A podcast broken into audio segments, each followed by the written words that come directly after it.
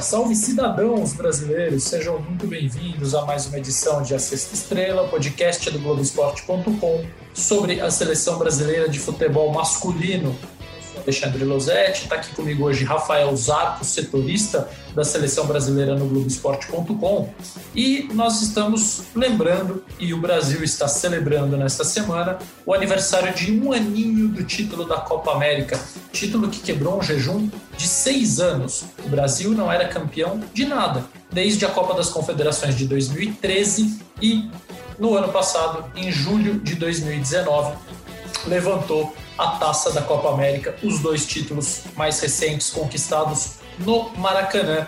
O título da Copa América que veio no gol de pênalti de Richarlison, narrado assim pelo grande Galvão Bueno. Richarlison, pé direito, partiu, bateu, gol, olha o gol, olha o gol, olha o gol, gol!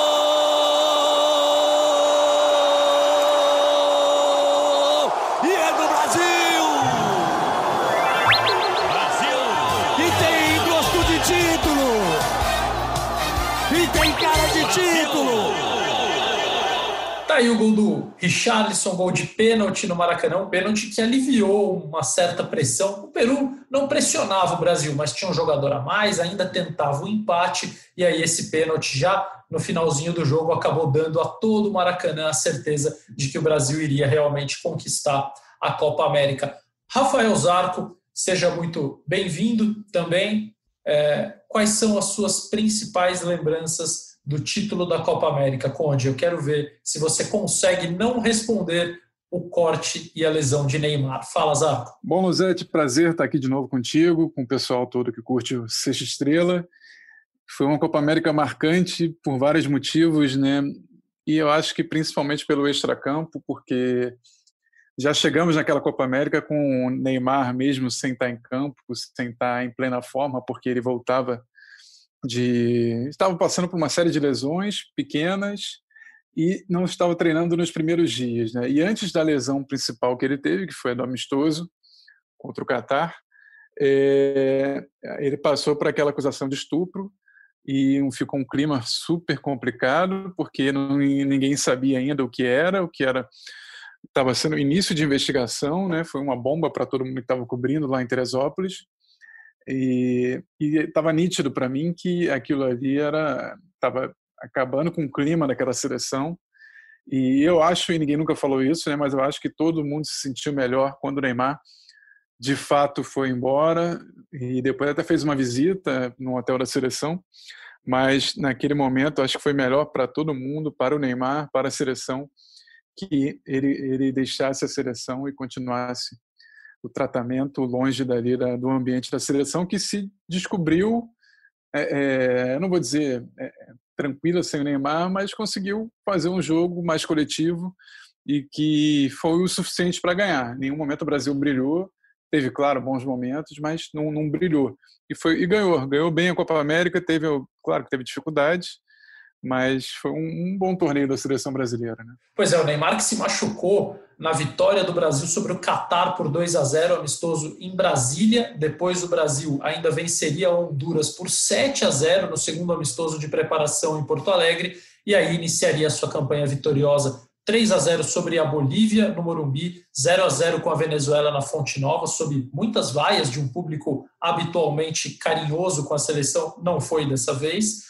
5 a 0 em cima do Peru na Arena Corinthians, depois mais um 0 a 0 contra o Paraguai na Arena do Grêmio. O Brasil pressionou, jogou melhor, botou bola na trave, mas não conseguiu vencer no tempo normal, ganhou nos pênaltis. Semifinal 2 a 0 em cima da Argentina no Mineirão e a final 3 a 1 sobre o Peru no Maracanã. E o Zarco falou do Neymar, é, a gente foi comemorar o aniversário de um amigo no sábado, naquele sábado onde estourou a denúncia de estupro contra o principal jogador brasileiro, uma denúncia que jamais foi comprovada, o processo foi arquivado, enfim, aquilo não andou, mas causou, obviamente, a curtíssimo prazo, um grande transtorno para o Neymar, que gravou um vídeo negando as acusações, e a Granja Comari recebendo viaturas de polícia, é, intimações para o Neymar depor, ele teve que prestar depoimento, chegando ali enquanto o Tite dava entrevista coletiva. Então, foram dias muito conturbados e nessa comemoração do aniversário desse amigo lá em Teresópolis, o assunto, obviamente. A gente até tentava mudar e falar de outra coisa, durava uns dois, três minutinhos e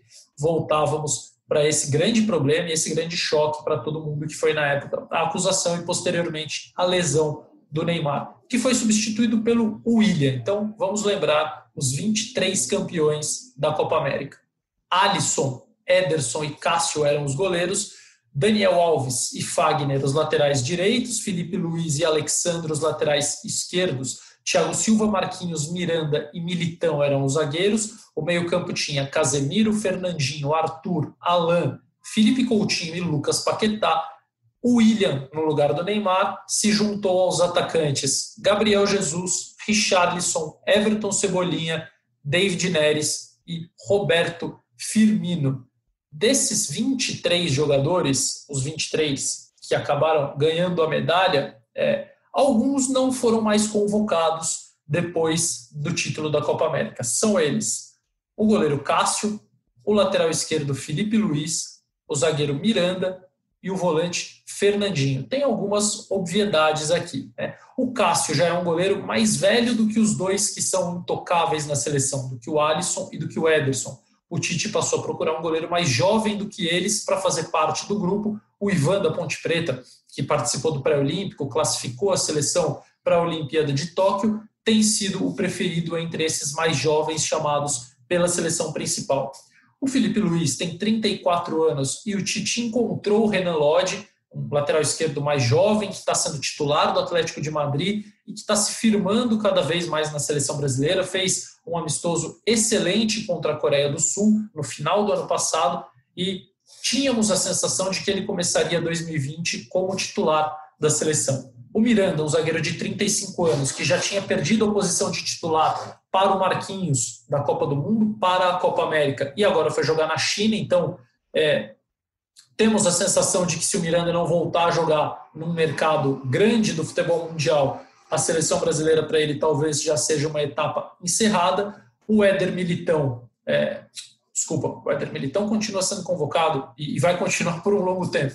O Fernandinho é o quarto jogador que não mais foi chamado, ah, também de 35 anos, também era reserva na Copa América, e essa vaga de reserva do Casemiro agora está com o Fabinho, o Fernandinho, que mesmo no Manchester City disputou vários jogos dessa última temporada, vem disputando, né? A temporada ainda não acabou, como zagueiro. É, falamos aí dos campeões, falamos de jogadores que não voltaram, Zarco. Queria que você me desse um destaque dessa seleção brasileira, na sua opinião, na Copa América. Quem foi o jogador que te chamou mais atenção, que te surpreendeu mais? É, o Cebolinha, é, a gente conhecia daqui do Grêmio, óbvio, é, campeão da Libertadores em 2017, mas ele era reserva, né? Ele não, ele claro entrava muito, ajudava muito aquele time do Renato Gaúcho, é, mas o grande destaque daquele time era o Luan, que chegou a ser cogitado para a seleção em alguns momentos, mas nunca se firmou. Mas o Cebolinha sempre foi um ponta muito atrevido, muito driblador, né?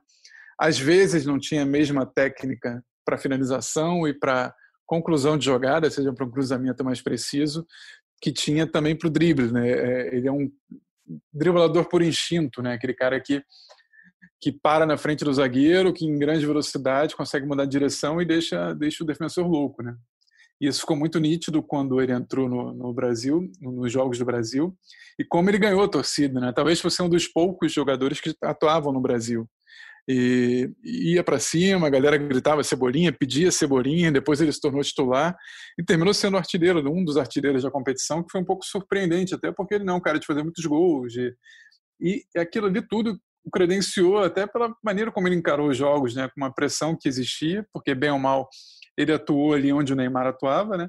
Mas ele conseguiu aproveitar aquela oportunidade como muitas vezes um jogador não consegue, né? Ele mostrou um pouco uma personalidade, uma maturidade que talvez nem o Tite soubesse que ele tinha. Não, de fato, o Everton Cebolinha fez uma grande Copa América. A gente já sabia que ele tinha potencial, não sabíamos é, se ele conseguiria mostrar todo esse potencial, assim, num torneio de tanta pressão, numa situação de pressão extrema e virando titular durante a Copa América. Né? Vamos lembrar que quem começou como titular naquela posição foi o David Neres. É, o Everton Cebolinha entrou a partir do terceiro jogo. Os dois primeiros ele começou no banco. Contra o Peru, na Arena Corinthians, ele passou a ser titular, assim como o Gabriel Jesus, que substituiu o Richarlison. estávamos falando de momentos marcantes, né, Zarco? Além de tudo que aconteceu com o Neymar, eu lembro da cachumba do Richarlison, né? uma coisa absolutamente inusitada durante um torneio. A Covid-19 ainda não existia, mas o Richarlison experimentou uma mini quarentena. Né? Toda a seleção brasileira foi para BH disputar a semifinal contra a Argentina e ele ainda ficou mais alguns dias em Porto Alegre, isolado no quarto por conta da cachumba. Pois é, a gente falou do, do eu falei agora um pouco do Cebolinha e o, o Richarlison é outro jogador que, que impressiona pelo carisma, pela simplicidade, por um, um cara que, que acho, na minha opinião, que não é um cracaço, não, não sei se ele vai ter esse futuro todo na seleção brasileira, embora mereça por todo o esforço que tem, né? Mas que toda a determinação, né? Um cara que sai do, do América Mineiro para o Fluminense, para um time pequeno na Inglaterra, daqui a pouco já uma ascensão também muito grande, né, muito legal, e é um, e é um cara carisma puro, né, você vê uma entrevista dele e você, você gosta do cara de graça. E, e, por tudo que o envolve também, faz ações sociais bacanas, é um personagem muito interessante, mas é, ele passou ali uma quarentena particular, né, que foi curioso, é, isolado, participou de uma projeção ali por videoconferência, né? mal sabia ele que tudo que de certa maneira daria um tempo, todos nós passaríamos por reuniões em videoconferência, entrevistas em videoconferência e tudo mais, né? Mas é um cara que também teve um destaque legal e foi bacana ele entrar ali naquele último jogo, na final, fazer o gol de pênalti e, e concluir a vitória do Brasil. Pois é, trajetória aí inesquecível para o Richarlison que acabou terminando no gol do título. Falamos de jogadores que não foram mais convocados. É, e aí, Zarco, queria te fazer uma pergunta sobre dois caras que são veteranos, é, para os quais o mercado europeu talvez já esteja se encerrando. O Daniel Alves veio jogar no São Paulo, ele que está com 37 anos, e o Thiago Silva aos 35. O PSG anunciou que não vai renovar o contrato, então ele só joga no PSG até agosto, até terminar a, participação do clube na Liga dos Campeões. Zarco, você vê Thiago Silva, 35, e Daniel Alves, 37, mais dois anos e meio na seleção brasileira, você os vê chegando até a Copa do Mundo do Catar, que vai ser disputada entre novembro e dezembro de 22? Bom, é, isso é curioso, porque a gente já fala desse assunto há um tempo, e eu lembro que antes de, do mundo parar, né, dessa pandemia paralisar tudo, eu lembro que eu comentei, a gente comentou num outro programa que o Thiago Silva tem uma certa ascendência ali sobre o Tite, porque é um, é um além do, das, da concorrência dele ainda não ser super é, consolidada, ele tem uma confiança do Tite que poucas vezes a gente vê, né? Eu falei até da outra vez que ele é como se fosse o Neymar da zaga para o Tite. Ele não, ele vai ter um contrato curto com o Paris Saint-Germain agora até o fim da temporada, né? coisa que o Cavani não aceitou, né? Mas é, ele é um líder técnico daquela seleção, é um líder de cabeça ali, por mais que muita gente ache ele mais frágil tudo, mas é, é, um jogador muito acostumado a jogar na seleção brasileira e que não tem grande concorrência ainda, apesar de a gente estar surgindo o Felipe, que foi convocado nessa última lista do Tite em março, é, que foi do Corinthians, está no Atlético de Madrid, a gente teve o, o o Diego Carlos observado de perto pelo filho do Tite, né, pelo Matheus, mas é, ainda não, não, acho que ainda não tem peso para pegar um titular de eliminatórias, né? O Daniel Alves vive situação parecida, com a diferença que acho que a concorrência dele é ainda menor, né? Na última Copa a gente teve o Fagner na reserva, a gente teve agora o, a última convocação foi o Daniel e o Danilo da Juventus, que não é um, um né? Mais ou menos é, comparando é como se fosse o Alexandro, Alexandro da, da lateral direita, né? Não é um jogador burocrático, mas também não é um jogador muito inventivo, né? Muito é, como mais ou menos é o Lodge da lateral esquerda, né? Que já cria muitas situações de, de gol. E hoje em dia os laterais têm esse papel há, muito tempo, né? É, então é, eu achava até que o Tite ia convocar o Emerson na última, o Emerson do Bet, né, ex-Atlético Mineiro, revelado na Ponte Preta, mas ele não quis, né? Acho que ele foi nas bolas de segurança dele, que são o, Daniel Alves e o Thiago Silva, que a gente falou antes. Pois é, me parece realmente que a zaga tem opções mais firmes aí com o Militão jogando, às vezes, no Real Madrid. Os titulares são o Sérgio Ramos e esse não vai sair, só sai quando quiser.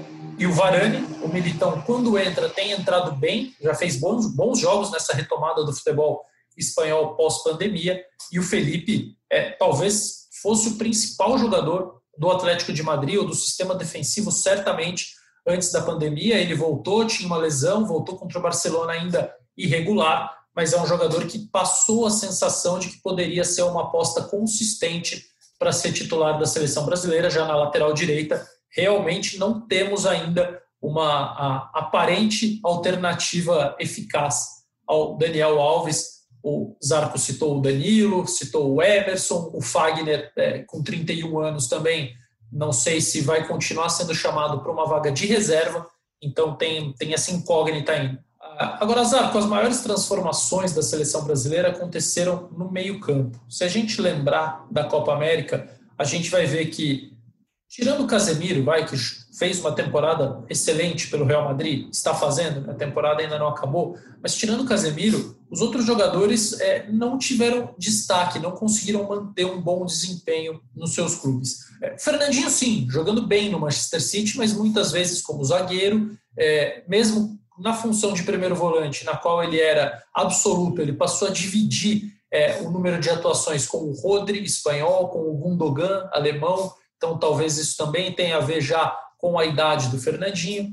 O Alan fez uma temporada ok no Napoli, nenhum destaque, não o mesmo destaque das anteriores e que o levaram a disputar a Copa América. O Arthur não foi bem no Barcelona acabou sendo vendido para a Juventus. É, mudou de clube, vai estar com outra camisa na próxima temporada e ainda não sabemos o impacto disso na seleção brasileira. Já discutimos isso aqui na Sexta Estrela, recupera aí na, na sua plataforma favorita o episódio, comigo, PVC e Mansur, falando sobre Arthur semana passada. É, Lucas Paquetá não emplacou ainda no Milan, embora depois da volta do futebol italiano pós-pandemia tenha tido algumas atuações interessantes, jogando por dentro num 4-2-3-1, e o, o, Felipe Coutinho, certamente o mais talentoso deles todos, é, saiu do Barcelona, foi emprestado ao Bayern de Munique, não se firmou como titular, passou por uma cirurgia, já voltou, e não sabemos o que será do futuro do Coutinho, se volta ao Barcelona, se será repassado a alguma outra equipe, enfim. É, o meio-campo da seleção brasileira tem uma série de incógnitas, e aí, Conde, eu chamei um craque para nos ajudar nessa avaliação aqui. Um especialista da posição, o ex-meio-campista Pedrinho, hoje comentarista aqui dos canais Globo, e que é, vai dar o seu, a sua opinião de profundo conhecimento da posição. O Pedrinho, me fala o seguinte: esses jogadores não eram tão bons o suficiente, é, essa temporada decepcionante de alguns deles já era alguma coisa previsível? Você acha que tem a ver com as mudanças, com a forma de atuar, mudanças dos treinadores, dos clubes? É, quem são os meio-campistas que você vê hoje se destacando para, de repente, assumirem um lugar na seleção brasileira? Fala aí, craque. Grande Losete, um prazer falar com você novamente, amigo.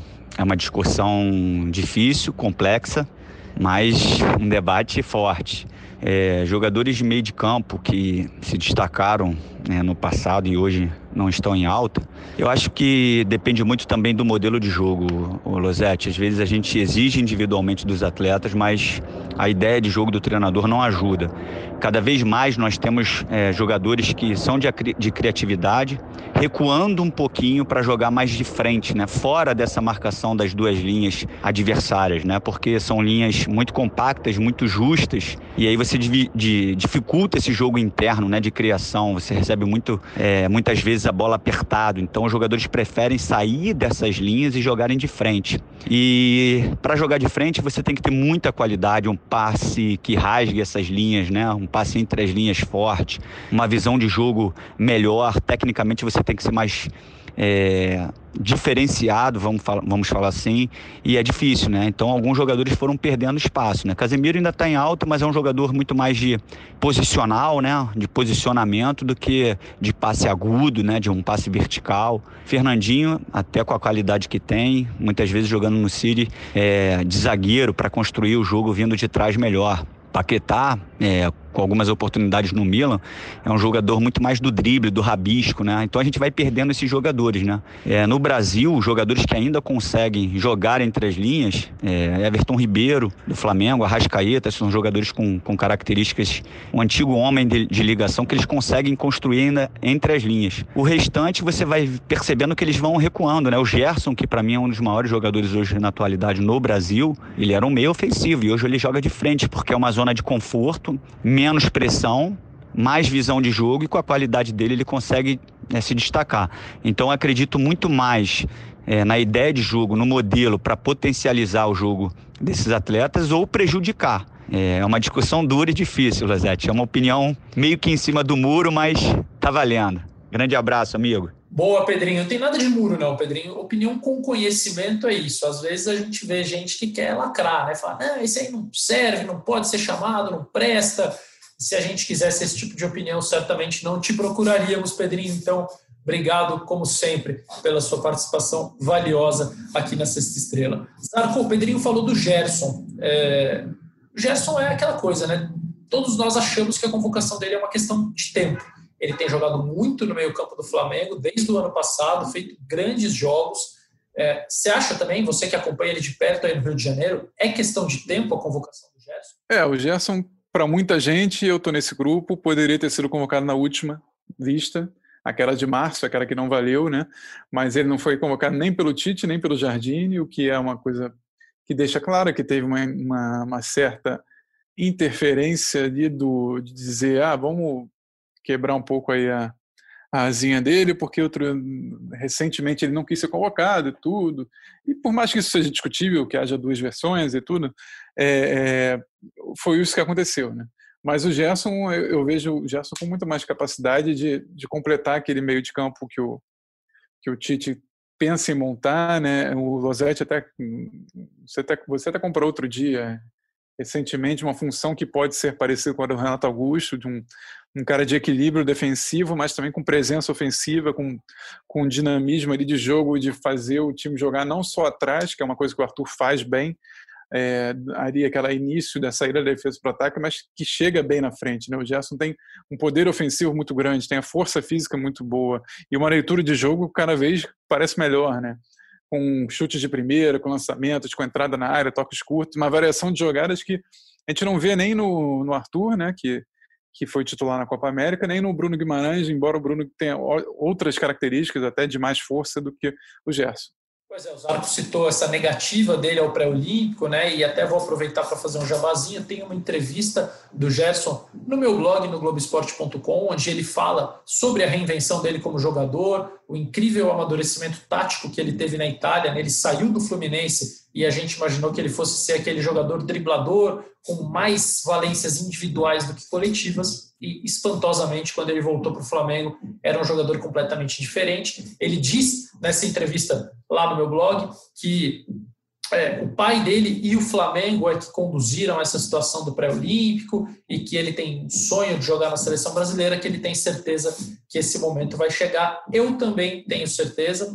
É, por mim já teria chegado. Acho que a maior curiosidade que eu tenho hoje é para ver o Gerson jogando no meio-campo da seleção num sistema similar àquele que foi adotado no início da trajetória do Tite e que ele mudou um pouquinho por causa do Arthur Zarco. É, o Arthur ficou constatado por quase todo mundo que acompanha futebol que ele rende mais quando tem um volante ao lado dele e não sendo o um, ou não, nem mesmo o meia central, não jogando entre linhas. Ele precisa ter um volante ao lado dele para poder fazer a iniciação das jogadas e um dos motivos da seleção brasileira ter alterado o seu sistema de jogo foi justamente para tentar adequar melhor o Arthur a ele. Arthur que jogou 20 dos 22 jogos da seleção pós-Copa do Mundo, ele, Felipe Coutinho e Marquinhos são os que mais atuaram. É, agora, ficou claro, né, Zarco, que mesmo com essa mudança, acho que o Tite esperava que ele tivesse uma influência maior nos jogos, principalmente no processo de construção. Você também esperava isso, Zarco? O Arthur, eu, o Arthur, eu estou um pouco assim, é, eu fico às vezes até com a opinião que o Tustão deu recentemente sobre o Arthur, que a gente talvez tenha projetado o Arthur de uma maneira que, que um pouco acima do, do, do que ele podia render. Ele surgiu como um jogador de ótima ligação ali atrás, né? que pega a bola no zagueiro, que leva ao lateral, que acha um, um meio ofensivo no, no, na zona intermediária ofensiva, mas de pouca chegada ao gol, né? Sempre foi assim. Claro que ele, ele tem bom chute, boa pegada de fora da área, mas não, não participa tanto. Não é um jogador assim é, é incisivo, impetuoso. É, eu acho até que ele, ele se protege um pouco até para por não ser tão rápido, tão veloz como, como talvez um jogador naquela posição dele precisa ser ele se protege um pouco ali naquele controle de bola que ele tem, que é excelente, né? A bola gruda no pé dele, tem toques curtos com a bola, né? Ele consegue se projetar dessa maneira para o campo de ataque, mas é, e isso era muito nítido no jogo da seleção, ficava um buraco muito grande, ele ficava Arthur e Casemiro quase lado a lado, e, e, e, na frente o Coutinho e outros jogadores tentando criar, e faltava um apoio maior, né? Até é, o que o, o Casemiro e o Coutinho faziam, e o Arthur, desculpe, faziam uma função até muito semelhante. Né? Então faltava uma variação maior de, de, dessa, de jogadas mesmo, de, do Arthur em sair com a bola além do, daquela faixa intermediária que ele ocupa muito. É, realmente o Arthur não foi ainda, pelo menos, aquele meio-campista que todos nós imaginávamos na seleção brasileira. E por falar em meio-campo, o Tite convocou em março a seleção brasileira para enfrentar Bolívia e Peru. Jogos das eliminatórias que seriam disputados, já dissemos, no final de março e acabaram sendo adiados por conta da pandemia da Covid-19. A princípio estão marcados para setembro, ainda não sabemos se serão confirmados pela Comembol, pela FIFA. Há uma série de poréns né, nesses jogos serem disputados um jogo no Brasil, um jogo no Peru, com atletas vindo da Europa, exigiria um grande deslocamento e a gente ainda não tem noção se isso vai poder é, acontecer de fato. A convocação do Tite para esses jogos de Bolívia e Peru em março, uma convocação que será refeita quando necessária, foi a seguinte: o Everton, Ederson e Ivan foram os goleiros. O Alisson estava machucado, não foi convocado. Daniel Alves e Danilo, os laterais direitos, Alexandro e Renan Lodge, laterais pela esquerda, Thiago Silva, Marquinhos, Militão e Felipe foram os zagueiros, Casemiro, Fabinho, Arthur, Bruno Guimarães, Coutinho e Everton Ribeiro para o meio-campo, e na frente, Neymar, Everton Cebolinha, Bruno Henrique, Gabigol, Gabriel Jesus, Firmino e Richarlison. Falei 24 nomes porque é, o Tite chamou um a mais, em razão da suspensão do Gabriel Jesus, expulso na final da Copa América, julgado, pegou um jogo de suspensão, um a mais, então ele não pode participar do primeiro jogo da seleção nas eliminatórias, não pode jogar contra a Bolívia, e aí o Tite tinha chamado 24. O Gabriel Jesus não seria relacionado para o primeiro jogo, mas ficaria à disposição para o jogo contra o Peru em Lima. Até isso agora passa a ser uma interrogação, né, Zarco? Será que o Tite é, vai chamar 24, vai fazer um jogador nesse contexto, nesse cenário atual do mundo, sair da Europa e vir para a América do Sul para jogar apenas um dos dois jogos? Queria a sua opinião e queria que você aproveitasse e re, recontasse ou republicasse a notícia que você deu no último dia 6 de julho sobre o Brasil jogar no Maracanã e não na Arena Pernambuco contra a Bolívia. Notícia, aliás, você está bem acompanhado demais de notícia, hein? Notícia dada por Rafael Zarco no Globoesporte.com e Galvão Bueno no Bem Amigos. Pois é, vai ser uma, uma, de certa maneira, como está na moda falar, uma bolha de segurança que o Brasil vai tentar fazer no Maracanã e na Granja Comaria. Né? Na Granja ele tem academia, campo de jogo, tem tudo ali disponível, perfeitamente disponível, numa estupenda estrutura ali. E o Maracanã fica uma hora e meia ali da, da, de Teresópolis. O deslocamento vai ser todo feito pela CBF, né? os jogadores chegariam no aeroporto e seriam levados para a CBF sem ter nenhum outro contato uma certa maneira de tentar controlar qualquer risco de contágio e tudo mais, mas a gente não sabe como é que vai ser também para os clubes europeus liberarem, né? como é que vai ser depois, vai ter uma quarentena para eles voltarem, não vai ter, enfim. Plano da CBF é esse, fazer jogos no Brasil, no Maracanã no primeiro momento, mas talvez com uma brecha de jogar ali no Arena Corinthians, que era o terceiro jogo, né, contra a Argentina, que é um estádio que o Tite e companhia gostam muito, com um gramado espetacular, que eles sempre aprovaram e fizeram questão de elogiar. Pois é, vamos ver como é que vai ficar isso, se teremos jogo em setembro ou não. E para finalizar, é, Zarco, a gente falou uma série de coisas aí desse um ano de Copa América e não falamos de um prazer imenso que é ver Lionel Messi em campo. Né? É, o Messi é, jogou a semifinal pela Argentina contra o Brasil, jogou muito bem, não foi o melhor em campo. Primeiro, porque a Argentina não ganhou, e segundo, porque o Daniel Alves resolveu fazer uma exibição daquelas é, que só um jogador da categoria do Daniel Alves consegue ter. É, então, queria que você falasse para a gente terminar esse nosso papo do melhor do mundo, pelo menos para mim, é, de como foi e de que você lembra daquela atuação que teve o Messi brilhante em campo e bravo fora, né? Messi naquele, naquele dia provocou uma coisa que a gente pouco vê na, na, na seleção brasileira, né? Uma reação mais com o fígado ali, né, do que o normal, né? Geralmente as pessoas são muito polidas e políticas em falar, em até rebater companheiros, é, aquela coisa, ah, é, é, vou cair no jogo da imprensa, tá, mas não, ali foi o Daniel Alves, foi o Alan, que era um novato, né, na seleção, foi o próprio Tite, né, que reagiu com, com, com raiva ali do que o Messi falou, né, que ah, porque tá tudo arranjado para a seleção, ele reagiu de maneira também, assim, um líder meio artificial ali, eu não concordei muito com a, aquela avaliação que se fez de que de uma hora para outra ele se tornava um, um rebelde como Maradona, Maradona, e não foi bem assim, né, ele foi ele foi bem casuísta ali também, né? Ele aproveitou aquela onda ali. Estávamos no Brasil, né? Jogando uma Copa América no Brasil. O Brasil já tinha perdido a Copa do Mundo e tudo.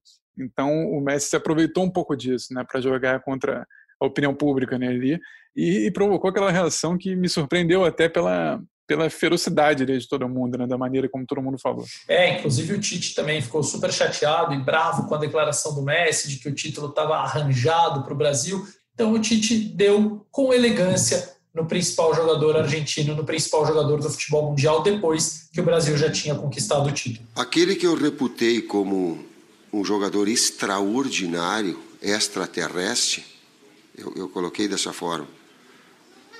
Ele tem que ter um pouquinho mais de respeito e tem que entender e aceitar quando ele é vencido. Nós somos prejudicados uma série de jogos, inclusive da Copa do Mundo inclusive na Copa do Mundo. Então, muito cuidado naquilo que está falando. Então, estou respondendo, estou colocando direto nas manifestações que ele teve. E botou pressão muito grande pela grandeza que ele tem. Pela grandeza que ele tem. Cada um tem as suas adversidades. E tem um pouquinho mais de cuidado e de respeito. Ele sofreu três faltas contra nós. A quarta que teve não foi do Casimiro. Nós jogamos limpo contra a equipe da Argentina o tempo todo. Muito claro. Uma é a grandeza. E eu quero, eu quero entender isso como um momento de. Foi expulso de forma injusta, não merecia, também do outro lado. Quem merecia era Medel, não era ele. Ele no máximo amarelo, então estou aqui para colocar. Então, eh, só um cuidado para colocar do outro lado e transferir situações que elas não são. Nós temos que passar por cima de arbitragem hoje. E eu recebi pergunta que dois jogos repetidos do Paraguai e num outro jogo que nós tínhamos tido por ti, dificuldade de arbitragem. Fizemos um gol legal contra a Venezuela. Todo mundo, todos os comentaristas de arbitragem colocaram. Hoje, a grande não foi pênalti do Thiago. Nós tivemos que passar por cima. Calma, cuidado, respeito, tal qual nós emitimos. Conde, muito obrigado, hein? Até a próxima. Voltaremos a nos falar em breve aqui na Sexta Estrela e qualquer novidade em relação à eliminatória, em relação à seleção brasileira, em relação ao que vem por aí, ao que vem pela frente, estará no Globoesporte.com, lá com as assinaturas de Rafael Zarco, Bruno Cassucci, os nossos setoristas. Valeu, Conde. Até a próxima. Bom, Luzete, obrigado mais uma vez por participar. É, de lembranças de um ano ainda tão vivas, talvez não tanto quanto as suas, que você é um, praticamente uma enciclopédia humana de seleção brasileira. e, e, sabe muito e mais um pouquinho, que você deixa lá no blog, tudo, tudo bem destrinchado, e ainda bem que você passou aí o bastão para a gente, muito bem passado com aquelas informações todas que você tem. E que bom que a gente tem o, o todos os dados aí que você guardou para a gente aí da, da era Tite, de convocações recentes, que isso ajudou muito eu e o, e o Bruno Cassucci para nos guiar aí com todas as informações que, que temos agora a verdadeira enciclopédia do nosso ao alcance de um Excel perto da gente. tá bom? Um abraço aí para todo mundo e voltamos a qualquer momento. É isso, a Sexta Estrela tem a edição do sempre brilhante Leonardo Bianchi, a coordenação do Rafael Barros e volta na semana que vem. Até lá.